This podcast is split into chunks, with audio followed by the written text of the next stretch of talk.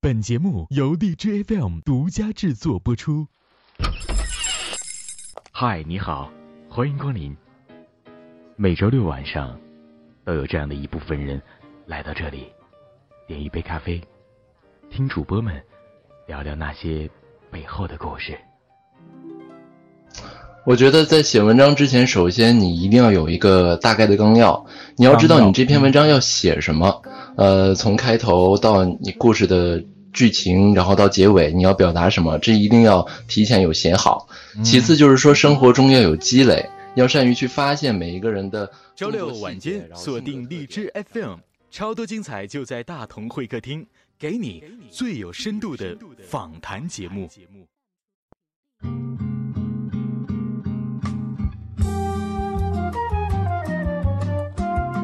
嗨，各位听众朋友们，你们好！这里依然是每周六晚八点由荔枝 FM 独家制作播出的大同会客厅，我是崔大同。那在荔枝 FM 当中呢，有诸多优秀的主播，我们会客厅也将在今天迎来一位男主播。独特的播读方式和不一样的写作手法，得到了很多新生代主播们的学习和荔枝 FM 全平台的认可。现已签约荔枝 FM，同时他的节目还是日更类型，现已更新近三百余期的节目，而且大多数都是原创。在他的播客简介当中有这样的一段话：讲述每一个真实的故事，欢笑、眼泪、遗憾，每一个都在你身边。那今天让我们一起来用掌声有请这位男嘉宾，来自 FM 幺二四四七一七嗨一千零一夜的主播 NY。杨宇，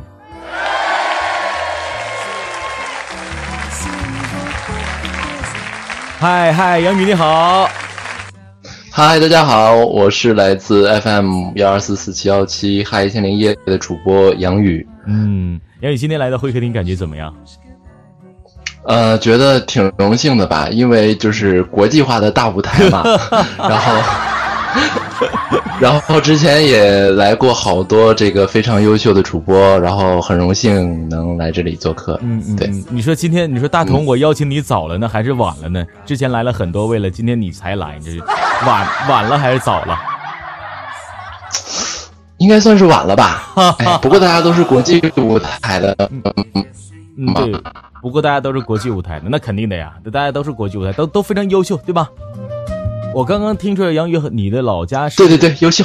对老老家杨宇，你的老家是东北的是吗？啊，对，我是东北黑龙江的。东北黑龙江，那这么算的话，咱们两个都是东北的，那咱俩得握个手了。我这一瞅，嗯。那现在杨宇，你你是在哪儿工？你你是在哪儿工作的呢？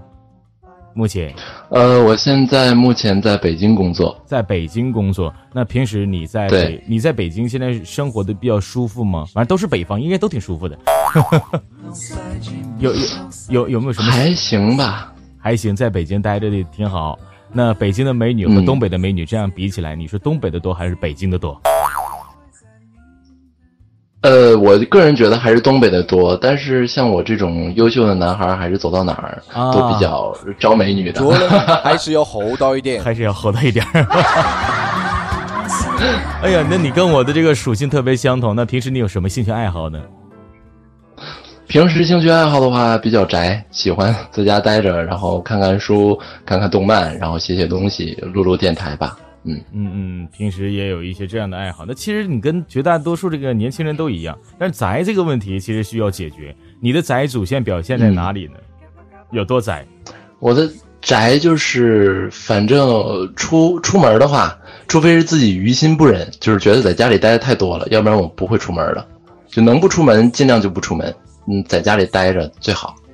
嗯，能不出门就尽量不出门。那如果说有小女孩约你什么的，你一样还是会出门的，是吗？那也得看是就是长得什么样的，就是，对对对对对，啊，明白了明白了啊，还得分长得什么样的啊。所以说，其实你也是一个外貌控是吗？没有，别上一期节目好像把我弄得很肤浅，没有很外貌控，有的时候也看看身材什么的。啊，我们其实不是一个肤浅的人，我们还是比较有内涵的哈。那你为什么？对对对啊，你为什么一个这样内涵的人，需要做一个这么文艺的事儿，去做了一个播客名，然后名字叫做《嗨一千零一夜》呢？呃，因为其实，在《嗨一千零一夜》在我眼中是一个陪伴的意思，就是希望自己可以每天晚上都趴在 我的听众的小耳朵旁边，然后给他们讲述我的一些呃一些原创故事和一些分享的一些好故事吧。所以说，每天晚上都要肤浅一下，每天晚上都趴在他们的耳边。嗯，是，然后不同的人不同的趴，我。那起初呢，听到你的名字啊，因为是一千零一夜嘛，是吧？那我以为就像那种格林童话呀，就这种童话类的一个播客，伴读类的。那呃，为什么你的名字叫一千零一夜呢？当时起这个名字的时候，能给我们大家去介绍一下你的播客吗？呃，因为起初叫这个一千零一夜呢，我觉得这是一个很长的一个时间，然后我希望我能在漫长的岁月中都起到一个陪伴的作用。然后有句话说得好嘛，叫做“陪伴是最漫长的告白”。我就希望做一个那样浪漫的男孩儿，就是有点内涵的一个告白。一般的话，晚上就是我会趴在你的耳边，呃，细细的为你说述说这衷肠。一般的杨宇会这么说。但是呢，其实如果换过换句一句话了，肤浅一点说，就是说，其实晚上我就想和你睡一觉。上一期节目可能杨宇这个觉得，这我觉得杨宇你可能这个很多东西都会去在这里面去暴露出来，你心甘情愿吗？没有啊，就是我的优秀是大家有目共睹的嘛，没关系，没关系。好，那在这里我们来一起来聆听一下我们杨宇的节目，来看一看杨宇有多优秀啊！来，来一起来听一听。导播插入。嗨，戴着耳机聆听故事的你，嗨，一千零一夜。欢迎收听 FM 幺二四四七幺七，嗨，一千零一夜，我是主播杨宇，希望我和我的故事可以陪伴你度过每一个美好的夜晚，有我在，晚安。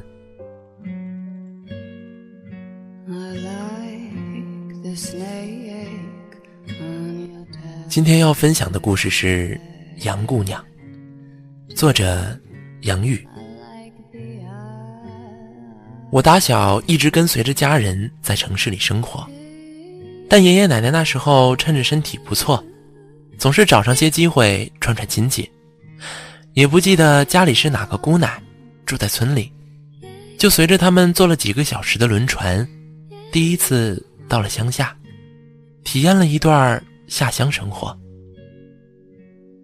这个杨姑娘不是别人。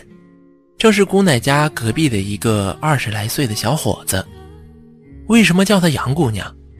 用我们东北话来说，她是一个二椅子，普通话讲就是个娘娘腔。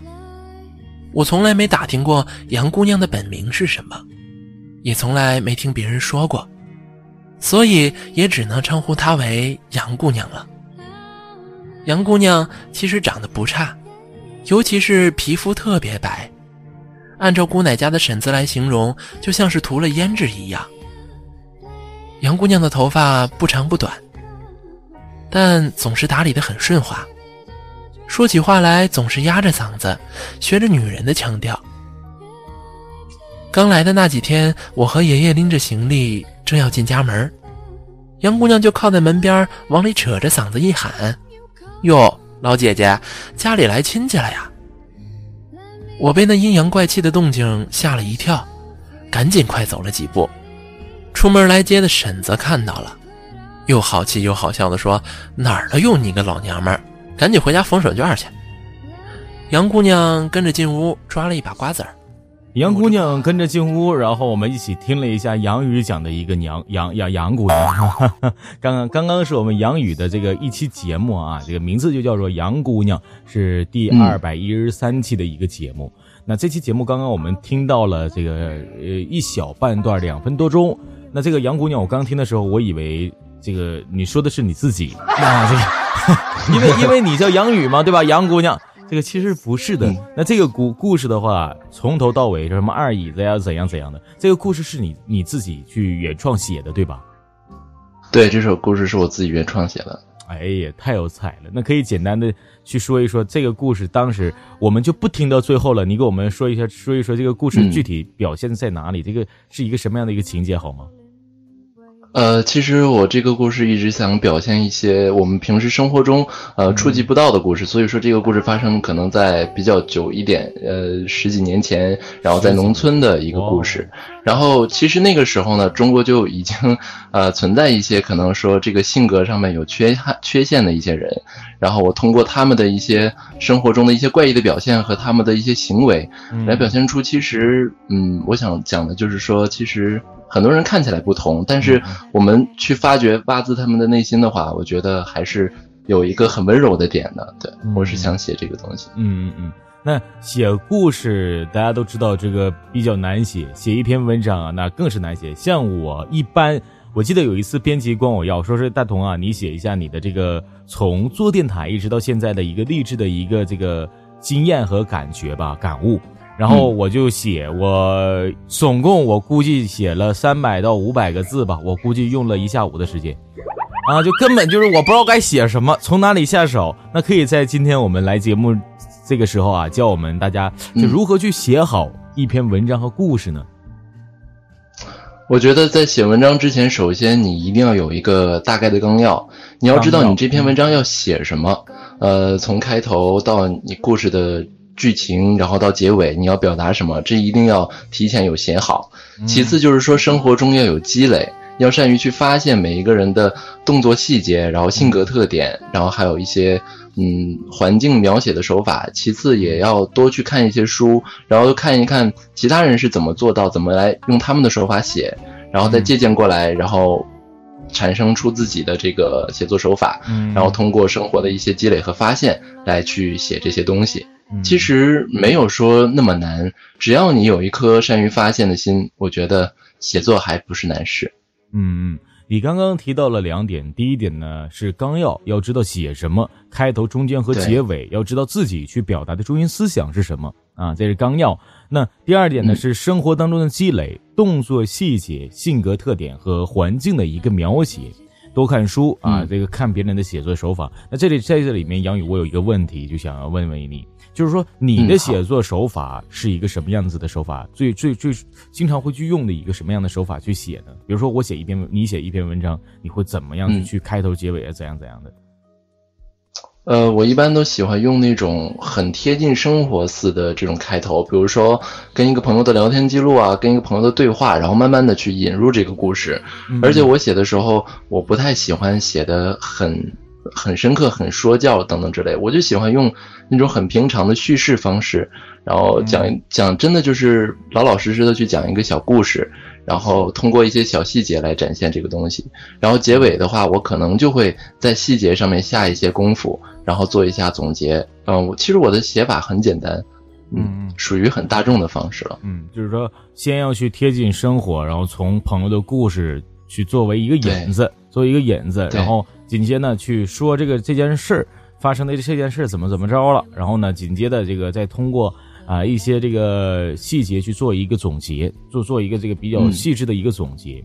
那最近写的一篇文章叫什么名字？最近写的一篇文章应该是为了你，老子用尽了套路。哇哇哇！太棒了，真的。那那你你这么会写文章，有没有去出过一本书，或者说准备有没有想过去？哦，我要去出版一本书，或者什么什么杨宇的故事啊，什么什么的？Oh no！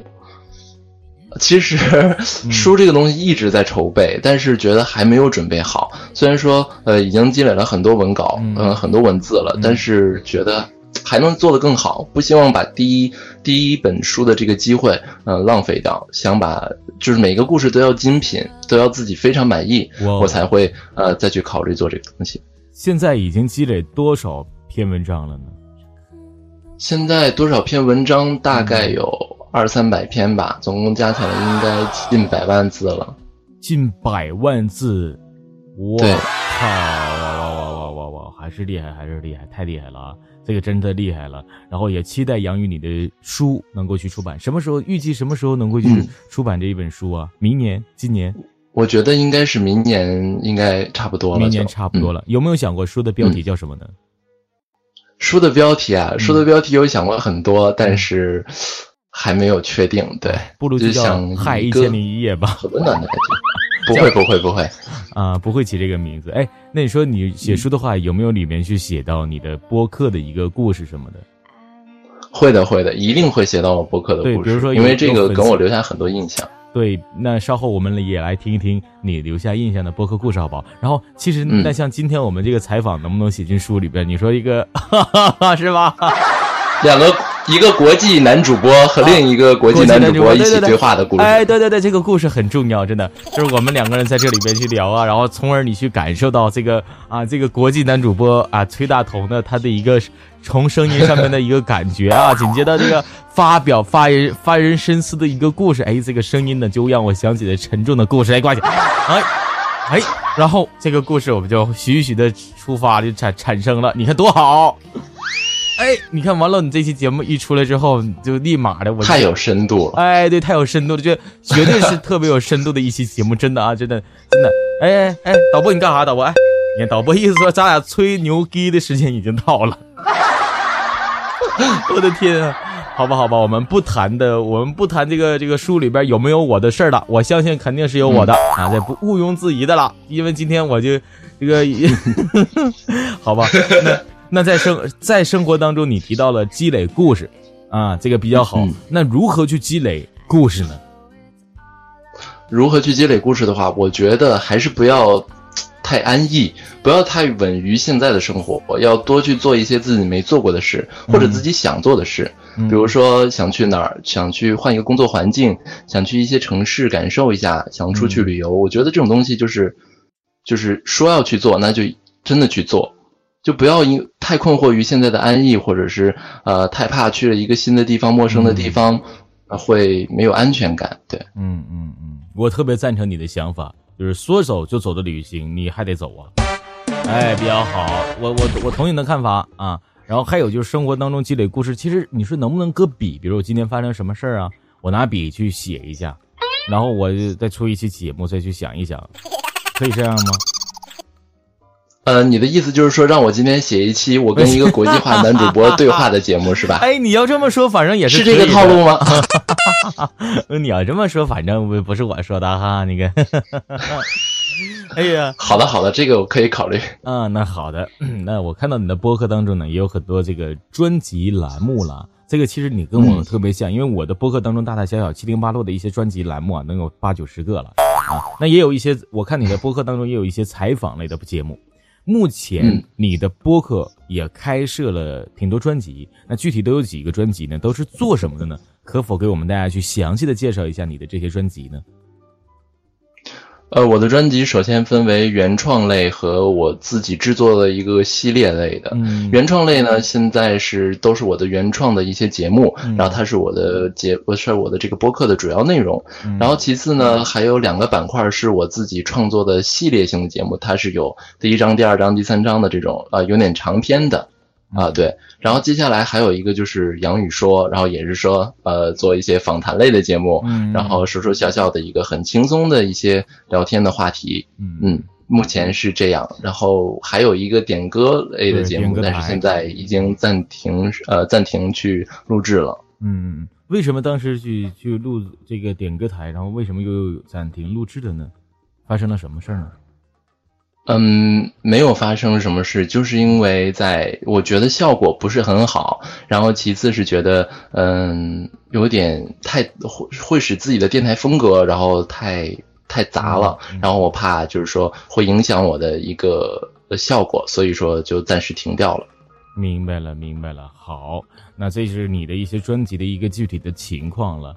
那对了，你你现在是一个日更节目的主播，刚刚在介绍当中也说到了。那你每天，因为日更嘛，大家想到的就是每天都要更新一期节目，对吧？那你现在是这样的吗？每天都要更新吗？我现在每天都在更原创节目。哇哇哇！那你每天都要写东西喽？有的时候心情好了能写四五篇，有的时候心情不好就不写。然后，但是每个星期还是够的这个量。哦，明白了。嗯，那你现在，比如说你一一周最少要更新几期节目呢？我每周每天都在更，我们没休息，每天都在更，也就是说每周最少至少都能更出七期节目。是的，是的，很是是不是很累啊？会不会还好？因为做自己喜欢的事情，觉得不会很累。嗯嗯。那比如说我今天你更新一期然后节目，然后明天又更新了，会不会导致你的粉丝或者说你的听众有没有跟你说，哎，我这期节目还没有听完呢？或者说我这两天不在，哎，又更新这么多节目，听不过来了？有没有过人去这么说呢？啊，还真是没遇到过，但是一直都有粉丝说你快点更，快点更。哦，我说已经在日更了，还要怎么更？啊，这明白了。其实你的粉丝呢，他们的这个粘度是特别够用的啊。其实我大头我也需要这样些粘度的人。嗯，好好，这个那像你啊，去每天写东西，然后每天还要录节目，每天还要去积累一些生活上的一些琐碎的事情，会不会觉得很焦虑？不会，因为我真的觉得我很热爱这份东西，很喜欢写东西，所以我觉得就每天就像写东西的时候，就像在放松一样，觉得很好，很好，很享受。其实每天这么忙碌也是很放松。那有的人呢，他们就会去，比如说我每天都要写东西，每天我都要去录一期节目，我就我就觉得我特别焦虑。那有什么办法能够去解决这些人的一些焦虑症呢？我觉得首先你还是要习惯自己正在做的事情。嗯，有的时候养成一个习惯之后，然后慢慢发觉，呃，你做的这个东西，然后给你带来的一些好处，然后或者是在这里面发现乐趣的话，我觉得做这些事情还是会很轻松的，没有必要每天呃把所有事情都想的那么复杂，都当成肩膀的负担，那样活的会很轻松。嗯，明白了，你看说的这家有有理有条的，说特别好啊，这真厉害。看来大家都是国际男主播，对，看来自己也是积累了很多东西啊。那你当时啊，说到这个主播，你是怎么知道 DJFM 这个平台的呢？呃，当时也是朋友推荐了这个软件给我，然后当时在工作，然后喜欢听歌啊什么的，然后后来呢就听到这个 APP，然后觉得哇非常好，然后想自己也尝试一下，嗯，然后就自己去开办了这个播客。那当时你是什么时候来到 DJFM 的呢？我是二零一五年的五月二十二日。二零一五年五月二十二，这是过了一年，过了一年多的时间，一年多了，一年多点的时间了。那来到 DJFM 这么久了，一年多的时间了，应该是也有过这个低潮、低潮或者起落的。那低潮期的时候，你是怎样度过的呢？创办播客以来遇到的这些困难，大大小小的，你又是怎么样去经历的呢？可以跟大家说一下吗？呃，其实我觉得遇到困难的话，真的还是低潮期那段时间是最恐怖的，因为每天呃那个时候就已经很高频率的更新，但是都是自己的原创，嗯，然后每天也在认真做，但是觉得效果呀、订阅量、播放量都不是很好，然后有一段时间就是有点想放弃了，觉得可能自己的努力吧没有得到回报，然后或者是可能说觉得自己效果不好，然后。当时工作也很辛苦，然后也在弄一边弄这，觉得可能要放弃了。嗯，但是后来呢，还是一点一点的坚持过来了。觉得现在一想，没有那段时间没有放弃，真的很好。然后很庆幸自己那段时间没放弃。对。然后现在和 DJFM 签约了。那你现在的工作是什么呢？也就是做日更节目，还是其他的？呃，现在工作的话是在呃做一些撰稿类的工作。嗯。哦，明白了。也就是说，其实还是发挥了你自己的长项去写作。嗯，对，真的特别棒。有没有这个什么时候有一个好的？哎，对，你的节目、你的文章啊，因为我马上也想说的就是说你的节那个一些文章有没有好的去推荐推荐给我？所以说我突然想到了，就是说你的这个文章一般都会在哪里面能够看到呢？微博、公众微信还是？我的在公众微信可能现在我自己刚开了一个公众微信，然后里面可能会看到一些我的文章，嗯，然后以前在微博上也发一些，但是呃现在是不把文稿随便的发出来，因为我觉得好，我觉得可能会不太好，因为经常有莫名的人去转发，然后随便使用，然后也不说授权，然后或者是呃宣传一下原作者，嗯，明白。其实也就是说，其实也是在保护自己的一个版权，然后。等到有一天自己去出书了，这个版权也有了之后，然后再去啊说发布啊或怎样怎样的。嗯，是的，嗯，这是一个特别聪明的一个国际主播啊，特别聪明啊，厉害。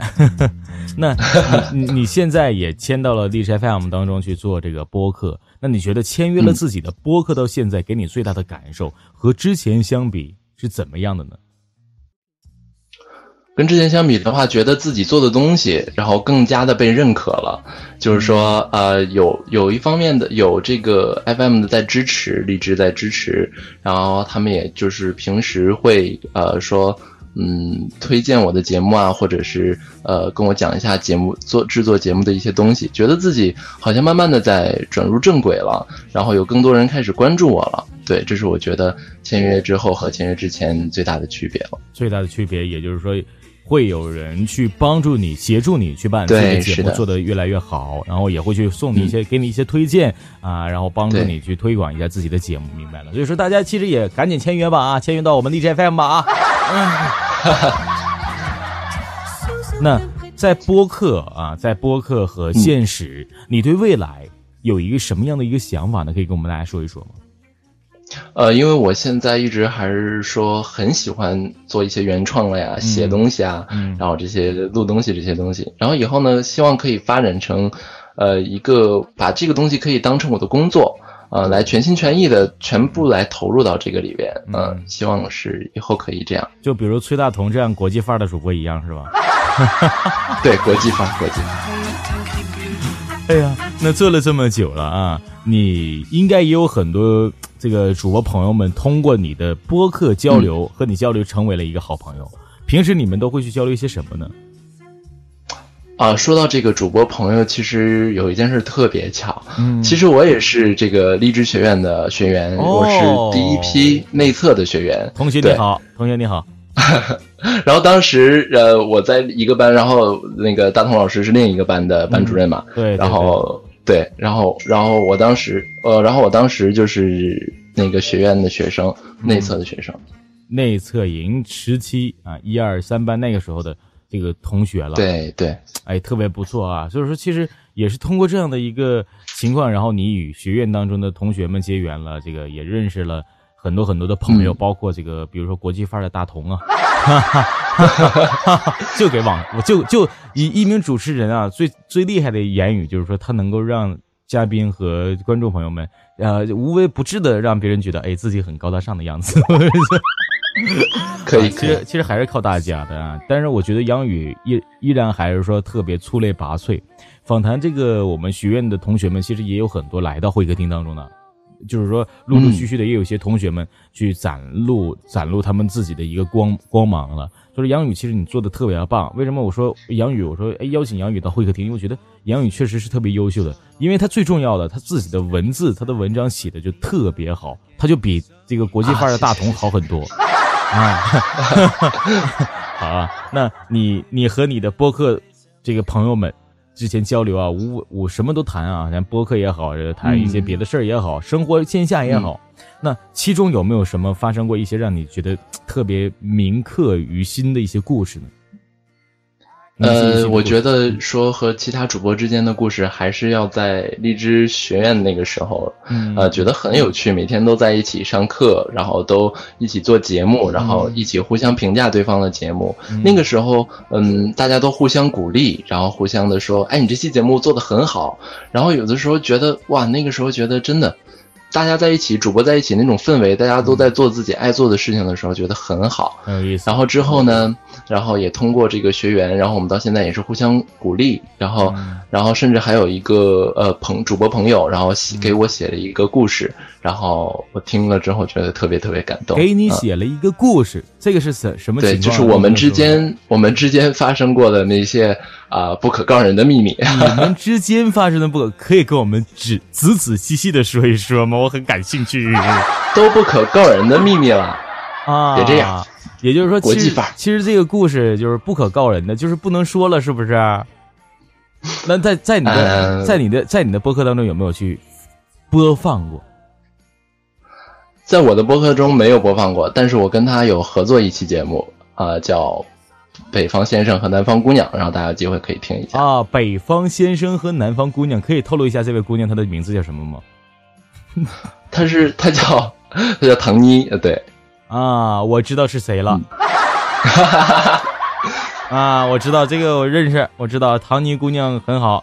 你什么时候你看 能不能给老师我也写一个故事啊？你看这 那个瞎写的就行，我这我需要一个故事，需要一个大同自传的一个故事。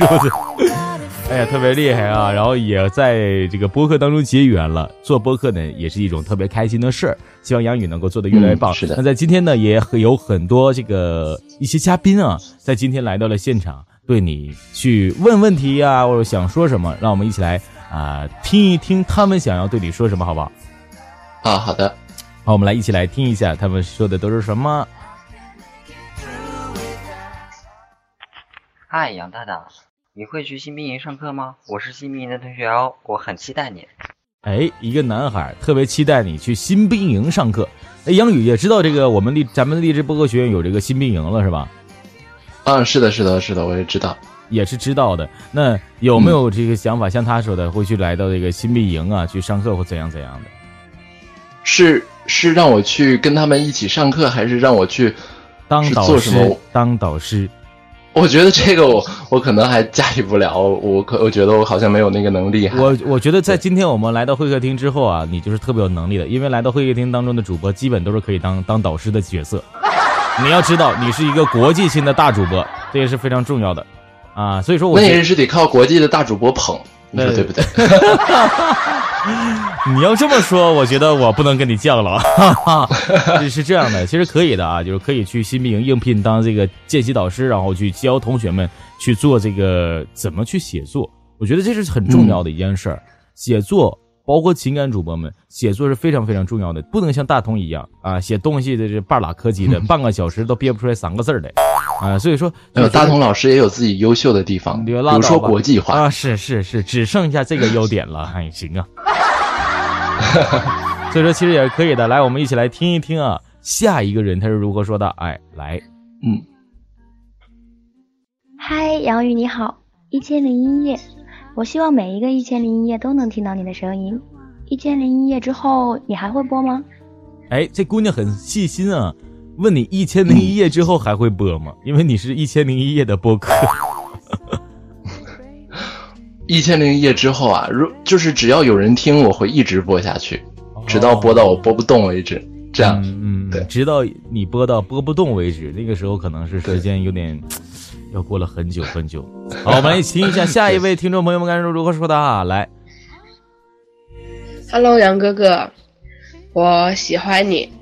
然后你什么星座呢？哦，有没有女朋友啊？哎，这个一连问了三个问题啊！这个一个姑娘，那你回答一下她，认真的告诉告诉她吧。啊，我是天蝎座的，对，然后现在单身，嗯。啊，天蝎座的单身，啊明白了，明白了，明白了，明白了。啊，那刚刚刚呢，是我们这些听众朋友们的这个提问，我们就到这里。那今天来到会客厅当中，央宇，我们一直交流到了现在，你觉得我是一个什么样的人？给我一个评价好不好？几分儿？呃，十分吗？呃，一百分满吧。一百分满，嗯，这个这么难说吗？我的 我在想，就是官方一点，还是说呃真实一点的？真实真实一点吧，真实一点比较好。我喜欢你真实一点打的话，就九十四分吧。那个六分怕你骄傲。哦那那六分，你意思就是说让我送给你吗？这个六分对，可以好 六六六呗，我是。那今天呢，这个杨宇来到现场，这个最后给我来了一个评分，那能不能在最后的时间段给我们大家来一个才艺表演？最后六分我再还给你，让你来一个表演，我送你三组六十六，你看怎么样？才艺表演，我其实没什么没什么才艺，我怕表演出来之后大家觉得尴尬。啊，没事儿没事儿，我觉得你你这说出一句话都是香的，你知道吗？不敢。呃，这样杨宇，这个大同不为难你，这样你给我们去，呃，要不唱首歌，你看怎么样？唱首歌。嗯，那也行，唱几句吧，别唱太多了，到时候那个水平都展露出来了。行行，要不三十分钟吧，不是。啊，三十秒，三十秒的时间，呃，也就一段。嗯，好啊，一大段也就。那好，你要唱什么歌呢？唱一首《小幸运》吧，这个简单。幸运啊，行，来，我们一起来听一听，来自我们杨宇的《小幸运》。我听见雨滴落在青青草地，我听见远方下课钟声响起，可是我没有听见你的声音，认真呼唤我姓名。啊，就可以了。嗯，咱们就到这儿吧，我怕我这个唱再往后唱。好，尴尬，不尴尬，其实确实很不错啊！我相信也有很多这个粉丝朋友们，他们并没有听过你唱歌。那这首小小幸运，你为什么要去唱一首这样的歌？是要送给你的粉丝们吗？嗯，觉得呃，能做电台以来，然后能认识那么多粉丝吧，都是一种很幸运的事情。觉得这是我的小幸运，应该不算是小幸运了，应该是大幸运了，是吗？对。好，那今天呢，我们就到这里要结束了。杨宇还有什么想要说的吗？呃，首先很开心能来到大同会客厅，然后和大同老师一起来录制这期节目，然后希望大同老师的节目越做越好。然后其次呢，也希望我的节目越做越好。然后希望啊，我们这两个国际化的这个男主播的粉丝，哎哎哎，对，越来越多。哎，是是这样的，嗯，是这样的。我们的舞台越走越宽广，好吧？嗯，早日登上好莱坞的地带，自己创建好莱坞。好，那今天呢，我们就到这里，然后也和大家说一声再见。感谢所有的朋友们一直在这里去收听两个男人巴拉巴拉巴拉巴巴巴巴。那呃，我们一起和听众朋友们说声再见吧，杨宇。那嗯，好，大家拜拜。嗯，拜拜，大家拜拜。是